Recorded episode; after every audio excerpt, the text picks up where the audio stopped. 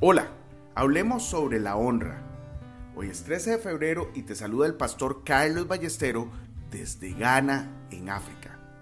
Como todos los días, yo le oro al Señor para que ponga en nosotros un corazón puro y su presencia nunca, nunca se aleje de nosotros.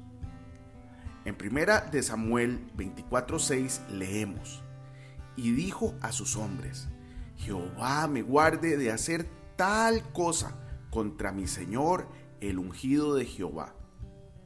Hoy te quiero recomendar leer y meditar en Efesios 6 del versículo 1 al 9.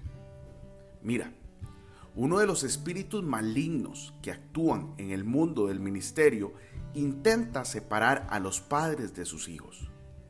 Sorprendentemente, muchos padres no se llevan bien con sus hijos. Uno de los secretos del éxito es honrar tanto al Padre natural como al espiritual hasta el final. Dios sabe que muchos padres no dan la talla, sin embargo, espera que los hijos honren a los padres.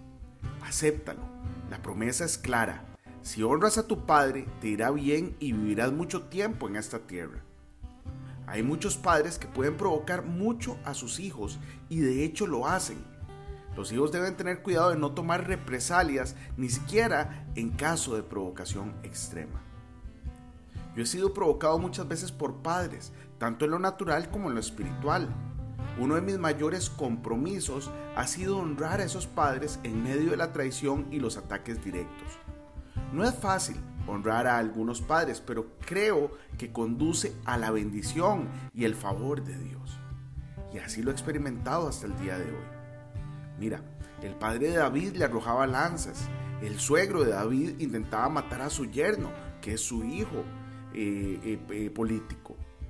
Yo he tenido personas que se suponía eran mis padres tratando de destruirme en el ministerio. Y es que cosas increíbles ocurren en el ministerio. Veo todo esto como grandes tentaciones del diablo Creo que David estuvo en la, encrucijada de su vida cuando tuvo la oportunidad de matar a Saúl, pero hizo lo correcto al negarse a tomar represalias. Hoy bendigo tu vida en el nombre de nuestro Señor Jesucristo. Amén y amén.